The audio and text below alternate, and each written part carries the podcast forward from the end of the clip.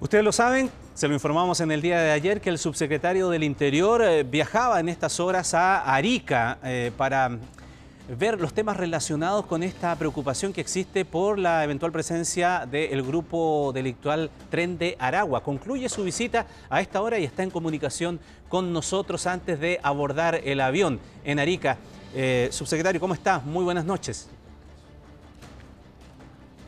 Buenas noches, Ramón. Un gusto de conversar contigo. Eh, así que muchas gracias por el contacto. Perfecto, partamos de inmediato con esto de los anuncios. Nos vamos a apoyar también en una gráfica que va a aparecer aquí a mi espalda en nuestra página. Yo le cuento, mientras tanto, eh, subsecretario, que son más de, ah, perdón, allí, en, a toda pantalla, son más de 1.700 millones de pesos para inversión en vehículos policiales. Se habla también, como lo vemos allí, de equipos de extracción de datos, de escáner y detectores de metales. La cifra, subsecretario, suena grande, pero ¿es suficiente considerando la envergadura de este problema del que estamos hablando? Bueno, el problema, Ramón, de la seguridad pública y particularmente de la lucha contra el crimen organizado es una tarea de enorme complejidad, pero además muy importante para responder a la demanda de quienes viven en la región de Arica y Parinacota de tener mejores condiciones de seguridad. Por lo tanto, eh, la cifra es una señal que tiene que ver fundamentalmente con fortalecer las capacidades de instituciones que por mandato legal tienen facultades de fiscalización, control o persecución penal, de manera de que los resultados en materia de la lucha contra el crimen organizado puedan mejorar en la región de Arica y Parinacota. En la mención que tú haces, hay recursos destinados a carabineros de Chile para fortalecer sus capacidades de fiscalización, hay recursos destinados a aduanas que cumplen una labor de fiscalización para evitar, por ejemplo, el ingreso a nuestro país de drogas, de armas. Se disponen recursos para escáner portátiles. Hay recursos destinados a gendarmería, para tecnología que permite también mejorar la seguridad en las cárceles, como por ejemplo los eh, detectores de drones, los inhibidores de drones. O sea, hay aquí un conjunto de recursos que son una señal de fortalecimiento de las instituciones que luchan contra el crimen organizado en la región de Arica. Contarte, en ese marco, en la mañana temprano nos reunimos con el fiscal regional eh, Mario Carrera y firmamos un acuerdo justamente también en el marco de esos recursos para fortalecer las capacidades del Ministerio Público en materia de persecución penal.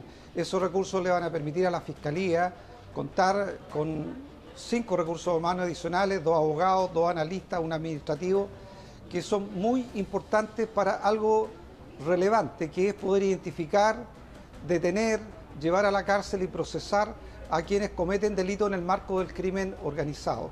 y, es importante fortalecer esta capacidad porque han habido resultados importantes en la región de Arica entre marzo y julio de este año. El Ministerio Público, junto con su trabajo con Carabineros de Chile, ha desarticulado 12 bandas criminales y el trabajo del Ministerio Público en conjunto con la Policía de Investigaciones ha permitido también tener un éxito en materia de persecución penal, que es poder identificar y desarticular a la banda de los gallegos vinculada al tren de Aragua y tomar detenido primero 16 personas, posteriormente 13 más, o sea, 29 personas que hoy día están en la cárcel y que en el marco de esa organización criminal cometían actos delictuales de enorme gravedad, por ejemplo los homicidios en la región de Arica. Por tanto, la persecución penal es parte de la lucha contra el crimen organizado y estos recursos van destinados a fortalecer a las instituciones de la región de Arica y Parinacota para tener éxito en esa lucha en el marco de la demanda de los ciudadanos, demanda legítima por tener mejores condiciones de seguridad. Subsecretario, solo una puntualización en el tema de los recursos para pasar también a otras materias relacionadas con lo mismo, obviamente. Eh, ok, ahí veíamos en la cifra y se habla de tres vehículos policiales. Ahora, una cosa son eh, la cantidad de recursos, otra cosa son los eh, elementos y otra cosa es la eficiencia de esos elementos para la protección de los propios policías. ¿Por qué se lo digo? Habla ahí de tres vehículos, por ejemplo. ¿Son blindados? Se lo pregunto porque nuestros equipos reporteando en la zona han visto que la policía trata de hacer resguardos, trata de hacer eh, controles en la cercanía del Cerro Chuño, que ha sido usted el que mismo lo ha mencionado, en donde se han desbaratado organizaciones criminales, pero sabemos que tienen alto poder de fuego. Por lo tanto, acercarse a esos lugares en patrullas comunes y corrientes, no blindadas, no con eh, los artefactos necesarios como para hacer frente a un poder de fuego muy, eh, muy grande, es peligroso también para carabineros. ¿Está contemplado eso en ese equipamiento que también sea de la calidad que la circunstancia merece? En este equipamiento no está considerado la adquisición de lo que tú preguntas, vehículos blindados, pero sí quiero decir también que en el marco del conjunto de reuniones que hemos tenido hoy día con el Ministerio Público, con el Consejo Regional, con todas las instituciones públicas que tienen facultades legales para perseguir delitos. Hoy, día constituimos aquí en la región el Consejo Regional contra el Crimen Organizado. Hemos escuchado la demanda de mejorar las condiciones de seguridad. Ya hace varias semanas atrás había yo tenido una reunión con Carabineros y con la Policía de Investigaciones justamente para tener un análisis del perfil de riesgo de las tareas policiales de la región y evidentemente hemos solicitado mejorar las condiciones de seguridad para quienes realizan la tarea policial. Y esto no son los únicos recursos, parte de los recursos quiero recordar que estamos trabajando en la discusión presupuestaria para incorporar recursos en un programa de lucha contra el crimen organizado que justamente permita abordar la compra de equipamiento para mejorar las condiciones de seguridad. Tú tocaste un punto muy central. Hay zonas, zonas de la región que son consideradas de alta peligrosidad. Zonas de la región donde el Estado parece estar ausente y donde el control de ese territorio lo han tomado delincuentes o organizaciones delictuales. Eso no puede ocurrir. Y por lo tanto también hemos acordado hoy día y vamos a trabajar durante la semana con Carabineros de Chile. Hoy día aquí en la región el director nacional de Orden y Seguridad, el general Marcelo Araya, con el objeto de, igual como lo hicimos en algunas zonas de la región metropolitana, intervenir aquellas zonas en eh, la región de Arica que son consideradas de alta peligrosidad y evidentemente ahí vamos a utilizar fuerzas y equipamiento eh, que permitan resguardar la seguridad de las policías. Ya, em, lo otro es, despejemos de inmediato aquello que circuló durante la semana de una amenaza concreta y directa de un ataque armado contra la policía de carabineros.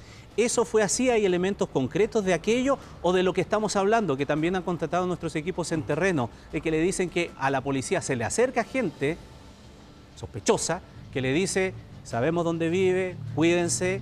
¿Estamos hablando de una cosa institucional o estamos hablando de una cosa directa o, tal vez más puntualizada a un amedrentamiento a los efectivos que andan en la calle? No, mira, eh, yo me reuní el día lunes con eh, los jefes de inteligencia tanto de Carabineros de Chile como de la Policía de Investigaciones. Eh, personalmente me reuní con ellos, pregunté y solicité información si había evidencia de una amenaza real respecto a las fuerzas policiales que están desplegadas en la región de Arica y la respuesta de ambos servicios de inteligencia es que no existe una amenaza real. Efectivamente, como tú muy bien planteas, ha habido alertas, personas que se acercan eh, a carabineros para decirle lo que han escuchado y que han escuchado que eventualmente pudiera eh, producirse un hecho de eh, riesgo, de amenaza para carabineros, pero no hay una evidencia concreta de que esa amenaza sea real y eso, quiero decir, lo hemos vuelto a conversar y a confirmar tanto con Carabineros de Chile como con la Policía de Investigaciones. Pero yo lo dije, toda alerta igual la tomamos en serio, somos prudentes y tomamos medidas para resguardar la seguridad tanto de la población como de nuestras fuerzas policiales. ¿Y los fiscales, los persecutores, eh, ellos tienen resguardo policial? Porque también hemos contratado allá que en su domicilio hay custodia de, carabineros. ¿Han recibido amenazas? ¿Lo puede confirmar? No, no, tenemos eh, evidencia de que hayan recibido amenazas directas, pero eh, evidentemente cuando hay un fiscal que investiga eh, una organización criminal peligrosa, por sí solo ese hecho involucra un riesgo.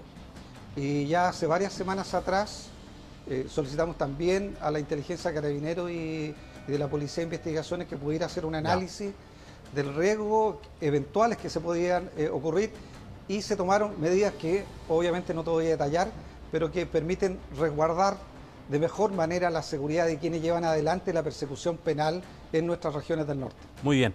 Eh, ahora, subsecretario, hay una petición por parte de algunos parlamentarios de la zona norte, incluso bastante extensa porque va desde Coquimbo hacia el norte, de solicitar un estado de excepción que se implante allí. ¿Eso está total y absolutamente descartado por parte del gobierno? No, nosotros lo hemos dicho, no descartamos ninguna de las medidas que el gobierno puede tomar en el marco del Estado de Derecho y las evaluamos y para eso todas las semanas nos reunimos para evaluar los decretos del estado de excepción. Lo que sí te puedo decir es que hemos transmitido a los distintos actores sociales, políticos y gremiales de la región que estamos tomando medidas muy concretas respecto a la situación que vive la región del norte. Uno, se está evaluando la ampliación del decreto 265, un trabajo que está llevando adelante la ministra del Interior junto con la ministra de Defensa, que es lo que permite mantener a las Fuerzas Armadas colaborando con la labor de las policías de resguardar la seguridad de las fronteras. Estamos analizando medidas que eventualmente también la ministra del Interior está trabajando para facilitar la expulsión eh, administrativa de migrantes. El presidente que estuvo aquí en Arica dispuso de 2.600 millones de pesos para implementar un sistema de identificación biométrica de migrantes que han ingresado por paso habilitado y que hoy día no tenemos registro de su rostro, de sus huellas, de sus nombres y por lo tanto vamos a implementar un sistema de identificación biométrica eh, de migrantes. Como ya te he dicho, hemos tomado la determinación de intervenir sectores que son considerados de alta peligrosidad y donde el Estado está ausente y hay control eh, delictual de esos territorios, por lo tanto vamos a intervenir en esos territorios. O sea, estamos tomando medidas muy concretas para responder a la demanda legítima de mayor seguridad en la región de Arica y Parinacota. Una última cosa, eh, subsecretario, para aclarar algo que usted dijo en el día de ayer, que el líder del tren de Aragua en Chile, Carlos González Vaca, alias Estrella, que está detenido, dicho sea de paso, usted lo mencionó allí en esos operativos que se hicieron hace algunos días. Eh, él no ingresó al país por un paso no habilitado, sino que como turista en el año 2017 y que se le otorgó una visa temporal en julio de 2019, es decir, bajo la administración del gobierno de eh, Sebastián Piñera. Conversamos con Álvaro Belolio, ex director de Migraciones, y esto nos dijo, escuchemos sus respuestas después para preguntarle usted también su reacción respecto de aquello. Esto dijo Álvaro Belolio. Y en julio del 2017 le otorgan la visa temporaria por un año. Después, en abril, la nueva administración elimina esa visa por la gran cantidad de contratos falsos. El Estrella pide permanencia definitiva en 2018 y en 2019, cuando se analiza, se le rechaza la permanencia definitiva porque faltaban documentos, le faltaban justamente los antecedentes. Con la legislación de ese momento se le entrega una visa por un año. Si hubiera presentado la definitiva de nuevo, se hubiera rechazado con abandono del país. ¿Qué responde a esa situación que trata de aclarar un poco lo que usted señalaba en el día de ayer, subsecretario? Bueno, yo entiendo que Álvaro Belolio confirma lo que yo dicho. Eh, dije que había ingresado con visa de turista el año 2017 y entiendo que eh, eh, Álvaro Belolio confirma lo que yo dije. Y después dije que en julio del 2019 se le, había entregado una visa temporaria y por lo que veo Álvaro Belolio también confirma lo que yo dije. Por lo tanto, evidentemente lo que dije está sustentado en documentos y es un hecho completamente real y verídico. Perfecto. Eh, de acuerdo a eh, su última visa temporal que se le otorgó el 2019 por un año, ¿significa que al momento de, su detención en marzo de este año, eh, su visa podría haber estado vencida? Eso no queda claro. Sí, sin duda. Sí, sin duda. Se le había entregado una visa temporal y efectivamente fue en marzo de este año que se toma detenida a 10 personas vinculadas al tren de Aragua eh, y entre ellas al principal líder de esta organización en Chile que tú has mencionado, Carlos González eh, Vaca, denominado eh, El Estrella.